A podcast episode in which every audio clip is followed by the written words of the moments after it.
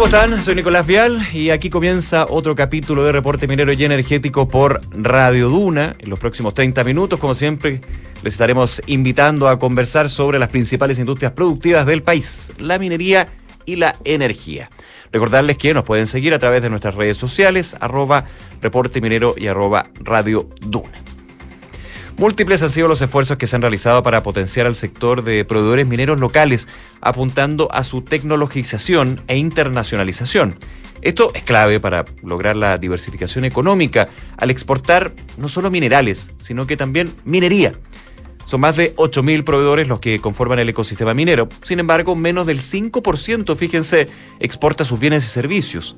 Es por esto que lograr una mayor coordinación entre el Estado, las compañías mineras, los proveedores y la academia es clave para fortalecer este importante sector de la economía nacional. Vamos en este capítulo a conocer los esfuerzos que se están realizando de parte de distintos organismos del sector para esto. Estaremos conversando con el jefe de Innovación y Desarrollo Minero de la División de Estrategia y Políticas Públicas Mineras del Ministerio de Minería, Cristian Rojas.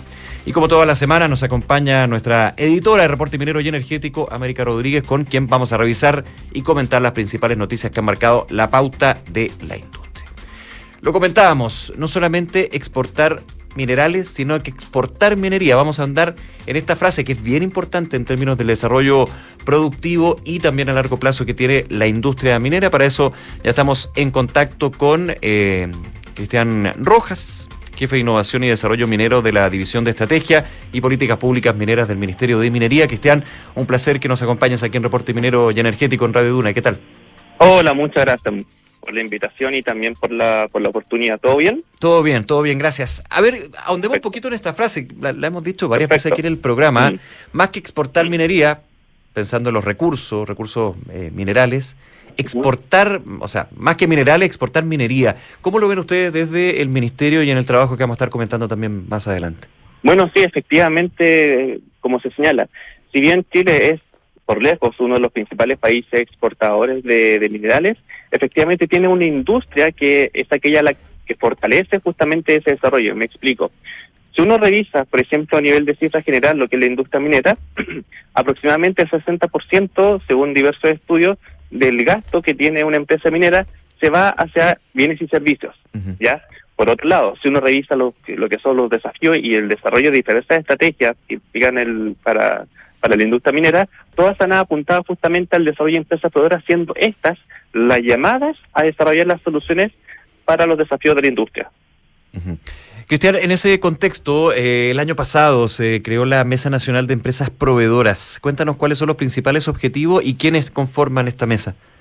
Esta mesa particularmente busca desarrollar una estrategia de desarrollo de empresas proveedoras, ¿ya? Esto lo va a hacer principalmente a través de tres focos. Uno es la caracterización. Efectivamente, como institucionalidad pública, necesitamos que estas empresas proveedoras tener un conocimiento acabado de quiénes son, dónde están, cuáles son las brechas, cuáles son las capacidades que tienen. Porque son muchas y también van van naciendo año a año. Exactamente. No, y, y en este marco, por ejemplo, efectivamente hay unas que van a estar, por ejemplo, más enfocadas en la operación, otras van a estar más enfocadas en lo que es, por ejemplo, fundición de refinería, otras en concentración de minerales, en fin, es necesario detectar también cómo se van agrupando y también cuáles son los desafíos que están abordando.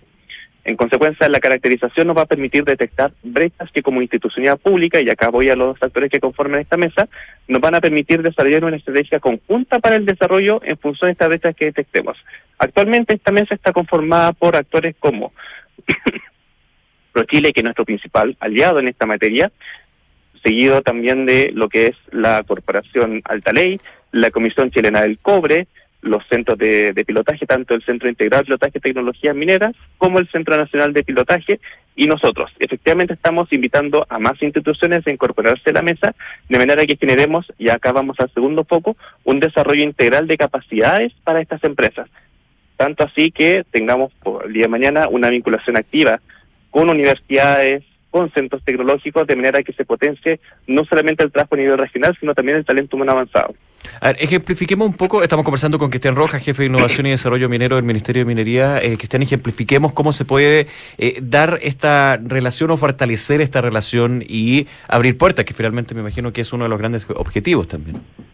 Por supuesto, si uno revisa lo que ha sido la experiencia, esta asociatividad es lo que finalmente fortalece el ecosistema de innovación. Me explico. No solamente que las empresas generen una especie de necesidad y una empresa proveedora finalmente sea la llamada a, resolverla, porque eso es un poco transaccional, sino que haya un codiseño y un acompañamiento, no solamente entre empresa minera y empresa proveedora, sino también empresa proveedora con universidades, empresa proveedora con, con otra empresa proveedora, de manera que se genere un, un círculo virtuoso en esta asociatividad para generar un valor agregado en cuanto a la solución que se espera generar.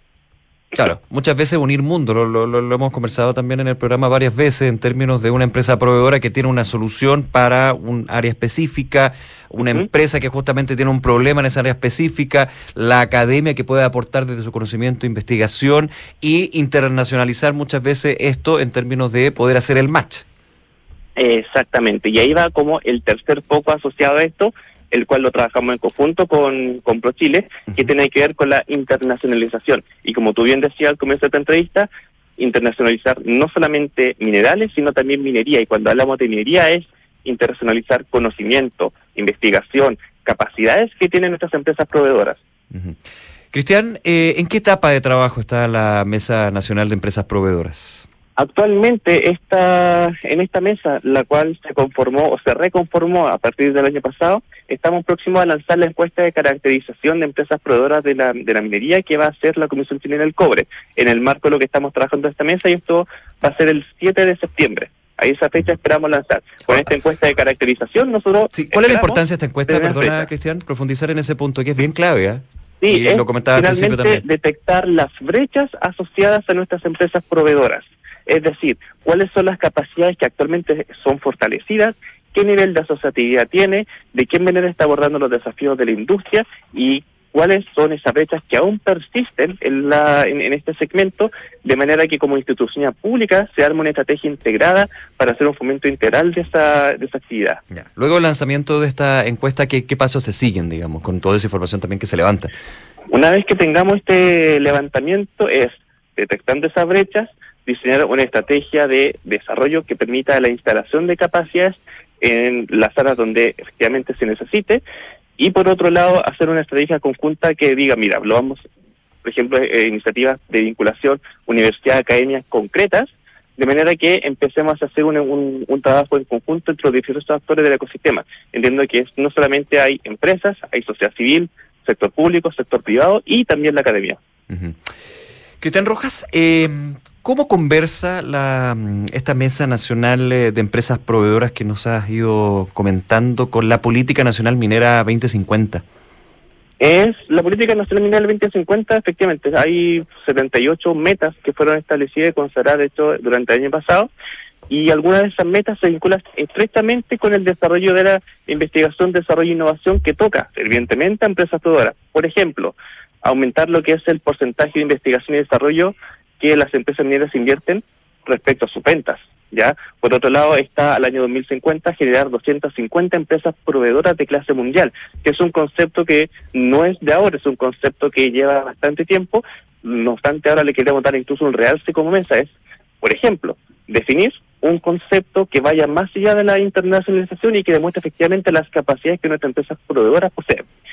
Y como bien decía, a través de esta política se establecen metas bastante específicas sobre las cuales nosotros estamos guiando el trabajo de la mesa, obviamente en conjunto con otras instituciones, de manera que la estrategia se permite directamente un resultado concreto. Tú lo comentabas, Cristian, Cristian Rojas, jefe de Innovación y Desarrollo Minero del Ministerio de Minería, que hay distintos actores acá, que tienen muchos puntos en común que hay que hacer, como yo decía, este match, pero ese diálogo eh, y, también ese, ese pegamento en la relación, ¿cómo se va dando y cómo lo han visto desde la creación de la Mesa Nacional de Proveedores? Esa amalgama inicial mm, no es eh, una generación espontánea. Claro, claro. Que se debe ir construyendo Muchas veces fluye bastante bien de forma dinámica, pero hay que darle un primer empuje y también eh, eh, aterrizar y generar la confianza, lógico, como, la relación humana, digamos. Exactamente, y esa primera confianza también parte por conocer cuáles son nuestros, nuestros interlocutores. Por ejemplo, nosotros también ahora estamos desarrollando un estudio que va a permitir caracterizar a nivel nacional todas nuestras universidades en los tecnológicos en cuanto a su línea de investigación de manera de que eso quede constituido como un bien público y sobre este bien público disponerlo al ecosistema para que, por ejemplo, una empresa proveedora de servicios, estoy, voy a dar un, ejemplo, eh, nuevo sobre el cobre, sepa cuáles son las universidades centros tecnológicos que están investigando eso y propiciar justamente ahí el match. Claro. Entre la, el trabajo de investigación y desarrollo que hace una universidad versus con una solución ya innovadora que puede estar desarrollando un proveedor. y sumando también lo que es el poner en práctica estas innovaciones, como por ejemplo a través de los centros de pilotaje.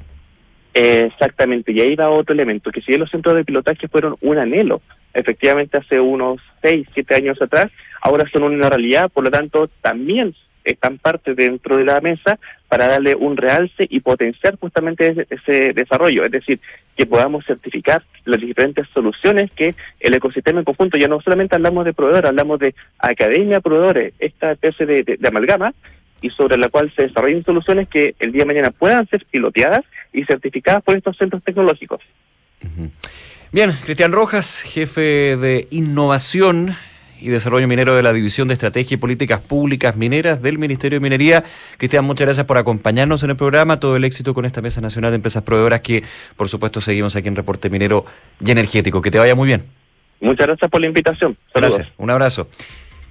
¿Y sabía usted que SQM ha contribuido a entregar soluciones para el progreso humano? Sus eh, productos son esenciales para la industria de la salud, alimentación, tecnología y la generación de energías limpias que mueven al mundo. Estamos en Reporte Minero y Energético por Radio Duna. No olviden escribirnos sus dudas y comentarios a arroba reporte minero o suscribirse a nuestro portal www.reporteminero.cl donde podrán recibir diariamente nuestro newsletter con las principales noticias del sector minero y energético que revisamos en profundidad a esta hora aquí en el programa con América Rodríguez, la jefa. ¿Cómo estás, jefa? la jefa. La jefa. Suena como nombre de de teleserie, la jefa. No, pues es como la madrastra, la patrona. Pero yo soy buena. No sé. No? Sigamos mejor. ¿Qué tal? ¿Todo bien? súper, súper bien, Nico. Qué bueno. No traemos tan buenas noticias, pero. Lamentablemente, pero bueno, hay que darlo. Bueno, suben las papas y también suben los costos de la industria. Qué buena, qué buena analogía. ¿eh? La pensé mucho. Sí, era la palta antes, las papas ahora, los costos también. Viene la cebolla, 18, etcétera. Pero efectivamente, vamos a partir hoy día conversando de em, el Observatorio de Costos de la Gran Minería del Cobre que sale este informe de Cochilco cada trimestre y el indicador de este primer trimestre del año se ubicó sobre los 2 dólares por cada libra. ¿Qué quiere decir esto? Eh, Cochilco lo que hace es levantar los datos de la industria y hace este indicador eh, haciendo un promedio de cuánto en el fondo costó producir una libra de cobre. Y esto eh, en, mucho tiempo no había superado los 2 dólares y es un salto del 29% respecto al año anterior. Esto te habla también de una realidad que está pasando en la industria, que está cada vez más caro producir una libra de cobre. Claro, eso es una cosa generalizada. En programas anteriores hablábamos de la situación de Codelco, pero claro, ahí se suman. ejemplo. Se suman otros aspectos. Lo que pasa es que el factor costos es a nivel industria y a nivel mundial. Exactamente. Cómo se aborda, cómo se aminora, cómo se mitiga, cómo se puede es una cómo se aborda la realidad es un tema que tienen que hacer las compañeras. Este exacto, exacto. Es súper importante lo que tú señalas, porque recordemos que la industria minera en Chile eh, está enfrentando un momento bien complejo en general con el envejecimiento de, eh, yacimientos, le hemos hablado mucho. En el fondo están, está costando mucho más. Eh, sacar la, tonelada de cobre que sacaban hace 30 años, costando en que la roca es más dura, hay menos, menos leyes, etcétera. Y, bueno, eso se ve en la tendencia porque desde 2020, cuando el costo de producción promedio de la industria nacional era de 1,22, desde ese año subió un 66%. O sea, todo al alza. Imagínate. El costo de la vida el costo de la vida y también de, la minería. Exactamente. De hecho, ah, lo, que lo que mencionan las empresas generales es que esto se debería por una menor producción y el aumento de los costos de los servicios de terceros, las remuneraciones, los precios de materiales que lo hemos visto, o sea, no solamente en la minería, en la construcción, todo subió mucho. Todo lo que es infraestructura. Toda la infraestructura, mm, incluida también la electricidad, ha sido uno de los que ha subido demasiado, por eso se está, estamos enfrentando en este momento esta alza que hace que em, producir una libra de cobre esté sobre los dos dólares. Y efectivamente, eso también los ubica en los cuartiles de costo. Codelco también está, lo conversábamos, como tú mencionabas un rato, está entre los últimos cuartiles por esto mismo. Pero como les decíamos, es algo generalizado en el sector, no solamente la estatal lo está enfrentando. De hecho, eh, en el detalle, durante el primer trimestre, esto es gran minería, estamos hablando de 22 faenas que fueron analizadas, 19 de esas están aumentando sus costos con un promedio de 2,9. Sin embargo, hay tres que los vieron disminuir con 1,53. Eh, no sabemos exactamente cuáles el detalle, porque esa, esa información no, no la publica Cochilco en Ya. detalle, pero esto O sea, es la un- tiene Cochilco, pero no la publica hace un- Exacto. Ya, ok. Exacto. Entonces, bueno, es un desafío importante. Eh, la misma institución señala que es muy probable que eh, se mantenga la tendencia al alza y esto podría seguir hasta el resto del año. Así que hay que estar ahí viendo cómo se va a poder solucionar esta situación. Más tecnología, lo que hablábamos en otras ocasiones. Que es una oportunidad, y si lo ligamos con la, con la conversación que estábamos teniendo al principio del programa, con eh, las soluciones que pueden entregar también, lo- y que están entregando en algunos casos los proveedores mineros. Exactamente. Para, o sea, por igual, ejemplo, hacer más eficiencia, más, más eficiente aún los procesos, para hacer una reducción en términos de los costos, por ejemplo, de, del uso Sí, de energía. efectivamente. Hemos visto en el programa varios casos, digamos, donde se aplica esto. Claro, o sea, de hecho, aquí los proveedores son clave. En la misma muestra de las empresas que estudia Cochilco se, se señala que la producción se re- retrocedió entre estas 22 33 mil toneladas. O sea, esto es algo generalizado. Y aquí va a ser muy clave la incorporación de tecnología y que los mismos proveedores, la academia, etcétera, busquen esas soluciones porque no todas las faenas son iguales. Sí. Cada una tiene su realidad y una solución puede funcionar para una súper bien, pero para otra no. Entonces, esto no es como algo estándar, yo compro la solución y estamos al No, otro lado. no, Entonces, claro, aquí hay no un... es tan fácil. No, el ecosistema, por eso se habla mucho de ecosistema aquí.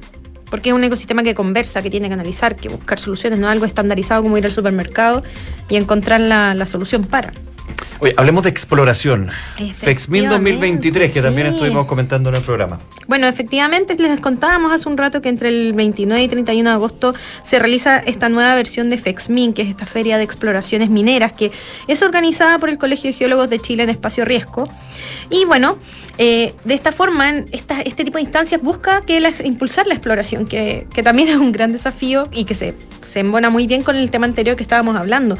Chile no posee nuevos proyectos, eh, que se le llaman los proyectos Greenfield, sino que son más bien Brownfield, eh, que en el fondo es para extender las vidas útiles y eso. Entonces, Claro, esta la, es- la ampliación de un yacimiento ya existente, pero no un ex- yacimiento nuevo. Exacto, y obviamente ahí la realidad es muy distinta a un yacimiento que tiene, no sé, 50 años versus uno que está totalmente en, pro- en proceso de exploración recién.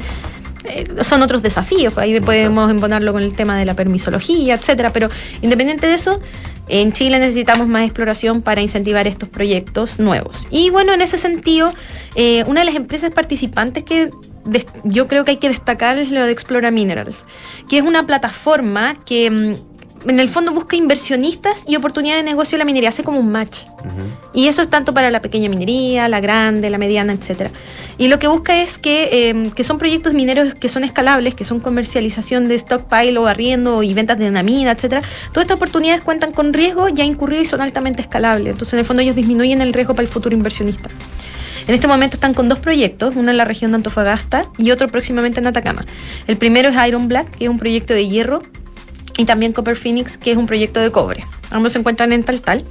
Eh, y el último es Blanco 5, el cual es una mina que está a dos kilómetros del gran proyecto Marimaca en Mejillones en Antofagasta. Así que ahí hay harto y vamos a estar viendo y siguiendo a través de reporteminero.cl las principales novedades de FEXMIN 2023. Claro, pues ahí estamos cubriéndolo y también en Reporte Minero aquí en Duna y en Canal 24 Horas. Así es, efectivamente. De hecho, este jueves también vamos a mostrar las principales novedades del evento. Que suena bien. sí. Oye, eh, bueno, tri- tristes noticias, lamentablemente tenemos que también cerrar el programa. Sí, bueno, lo habíamos hablado hace un tiempo atrás que la accidentabilidad en el sector minero es una preocupación súper relevante para el ecosistema. Eh, lamentablemente tenemos que com- comentar que, bueno, se mm, ocurrieron dos accidentes mineros durante el sábado y el lunes y fallecieron tres trabajadores, así que les damos nuestras condolencias a las familias y los equipos que, con los que trabajan, sus compañeros. El, primer, el, accidente más reciente fue un trabajador de 60 años en el yacimiento de la minera ACF eh, Yodos y Nitratos, ubicado en la comuna de Pozo Almonte, en la región de Tarapacá. Y el otro accidente que se registró este sábado eh, fue el incidente que de la operación Los Bronces de Anglo American, donde dos trabajadores contratistas de la empresa Netaxión eh, fallecieron por causas que aún se investigan. Eh, siempre se activan protocolos bien fuertes en estas instancias. El Servicio Nacional de Geología y Minería empieza a investigar, eh, se- llegan funcionarios, se hace una fiscalización, etcétera. Y bueno, es un- interesante ver que en lo que va del año la industria contaría con 10 fallecidos, que es una cifra alarmante, considerando que en los últimos dos años se habían registrado 12 y en 2020 13. O sea, es un llamado también a reforzar la seguridad. Bueno, justamente en este contexto se eh, se estaba, eh, Chile mandó el proyecto de ley relacionado al, al OIT, a, este proyecto, al convenio 176. de seguridad en faena. En faena. Que mm, es súper relevante porque en el fondo también es una protección para los trabajadores extra. Em, y, bueno, es una de las cosas que hay que revisar procedimientos, etcétera, porque un fallecimiento en la industria es muy, muy lamentable. Y si bien es una industria muy segura, siempre hay que apelar por tener más seguridad. Claro, subir, subirlo la, exigencia. Exactamente. Bien, América, muchísimas gracias. Gracias a ti, Nico. Que te vaya muy bien ya ustedes. Eh, gracias también por acompañarnos aquí en Reporte Minero y Energético. Recordarles reporteminero.cl, también nuestras redes sociales en Reporte Minero, arroba radioduna, duna.cl y también eh, pueden vernos a través de televisión, a través de la tele en Canal 24 Horas y TV Chile para todo el mundo. Soy Nicolás Vial y aquí Llegamos al final del reporte minero y energético en Duna. Muchísimas gracias, que estén muy bien. Un abrazo.